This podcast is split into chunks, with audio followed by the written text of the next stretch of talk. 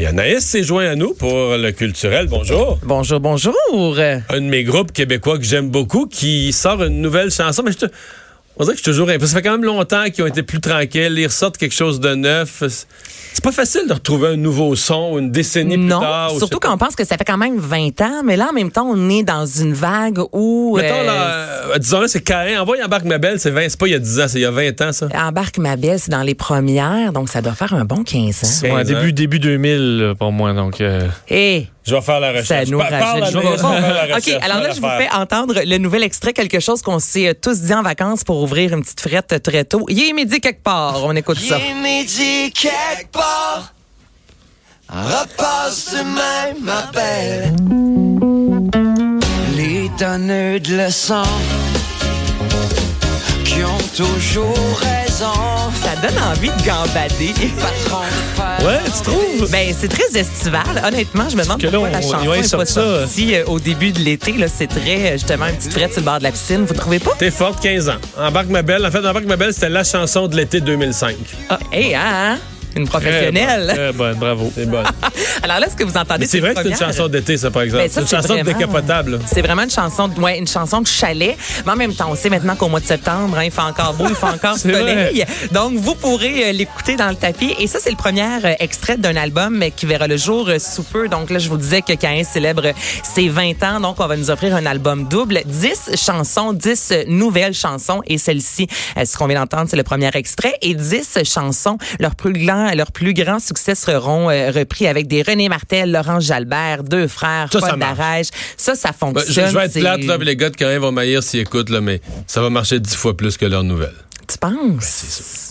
Paul Ben, Darèche? Ben, Ben, Paul Darèche, Paul Darèche, je l'aime ouais. beaucoup, mais je veux dire, des reprises en mélangeant un autre artiste, Ouais, ouais. des airs qu'on connaît déjà. euh, Ouais, ouais. Sur, t'as- mais t'as tout à fait raison. Surtout que là, c'est ça, on est dans un moment de, de nostalgie. On dirait que si un embarque ma belle, Paul Darèche, exemple, chante ça avec Caïn, c'est sûr à 100% que c'est un hit, peut-être plus que leur nouvelle chanson.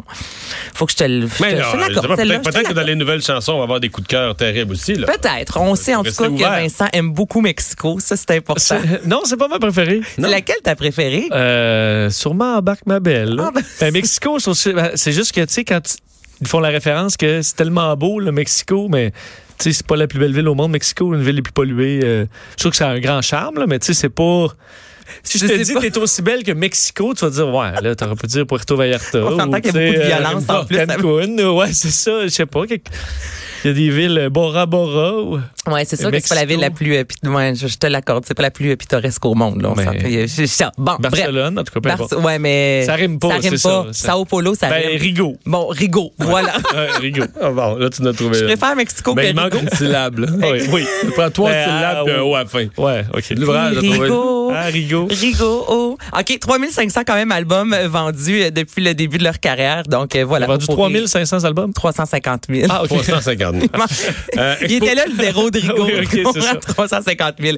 Et là, je vous parle aussi de l'Expo World Prize Oui. Photo Montréal qui euh, débute euh, demain. Ça, c'est vraiment un incontournable. Si vous n'êtes jamais allé, ça vaut la peine. Allez là. Moi, je vous dis, avec vos enfants, ça dure 30 jours. C'est euh, du côté du marché Bon Secours. Donc, c'est la 14e édition. C'est séparé en huit catégories. Actualité, information générale, sujet contemporain, portrait, environnement, nature, sport et projet à long terme. Et ce que j'aime, c'est que oui, on met de l'avant les photos, mais on explique également le contexte dans lequel la photo a été euh, captée. Et cette année, la photo euh, qui a remporté le World Press Photo, qui est un peu l'équivalent des Oscars, je vous dirais, c'est la fillette en pleurs à la frontière, une image qui a vraiment fait le tour du monde cet été. à la frontière euh, Mexique-États-Unis. Exactement, exactement. Donc c'est Yanela Sanchez qui est une fillette hondurienne qui pleure en fait avec sa mère. Donc les deux ont voyagé pendant un certain temps. Évidemment, ça n'a pas été facile et elles ont été séparées. Il y a Trump qui s'en était mêlé. Donc c'est une photo euh, qui est vraiment euh, très touchante. Allez-y, je vous le dis, c'est une belle façon de revisiter un peu ce qui s'est produit. Moi, j'ai un amour haine avec cet événement-là parce que oui, c'est fantastique, Pourquoi mais en haine? même temps, ben haine parce que veut veut pas, c'est très touchant. Tu sais, c'est Ah, tu Ouais, des photos dans ce qui a là, mal été c'est ça, ça fait passée, mal, ouais. exactement. Tu sais, ce sont des photos, on s'entend, qui, qui sont poignantes et on, ça nous oblige à, à voir la réalité en face et se rendre compte du monde dans lequel on vit, mais ça vaut la peine d'aller voir voir cette exposition-là qui débute demain. Et là, je termine, messieurs, avec The Irishman. Si je vous dis Martin Scorsese, est-ce que c'est un quelque chose qui vous allume? Oui, oui, Ces films-là oui. de gangsta, des films à la casino, à la diaffranchie, diaffranchia, affranchi, on va enlever le di. Et on a appris enfin à quel moment euh, son prochain film va sortir. C'est le 27 novembre. Robert De Niro.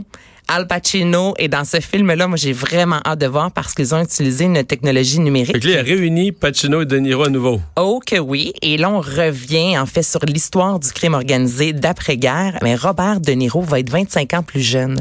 Et ça, ça fait longtemps qu'on veut le faire au cinéma, mais on n'avait pas encore la technologie. Alors, c'est une technologie particulière qui rajeunit les gens. En même temps, ça fait peur un peu parce que là, je me dis, on s'en va où dans le cinéma si on commence à être capable, avec les effets spéciaux, vraiment de rajeunir nos acteurs. Mais dans ce film-là, c'est ça, c'est environ 25 ans qu'on a rajeuni Robert De Niro. Au traitement caméra. Au traitement caméra. Pas au maquillage. Non, pas- non, c'est au traitement. Il y a le maquillage et on ajoute à ça, euh, comme je te dis, une genre de technologie qui est nouvelle. Ce sera le premier film dans ce genre avec un De Niro 25 ans plus jeune.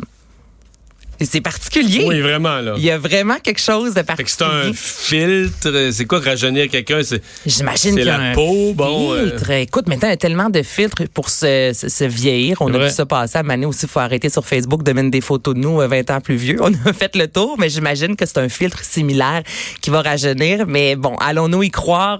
Reste à savoir. Ce sera le 27 novembre que vous pourrez voir The Irishman. Merci beaucoup, Anaïs. Ça fait plaisir. Au revoir. On va s'arrêter euh, pour la pause. Euh, On va parler dans un instant aux représentants des taxis. Oui, ça reprend, eux, euh, en commission parlementaire à l'Assemblée nationale, le débat sur ces transformations qui les inquiètent.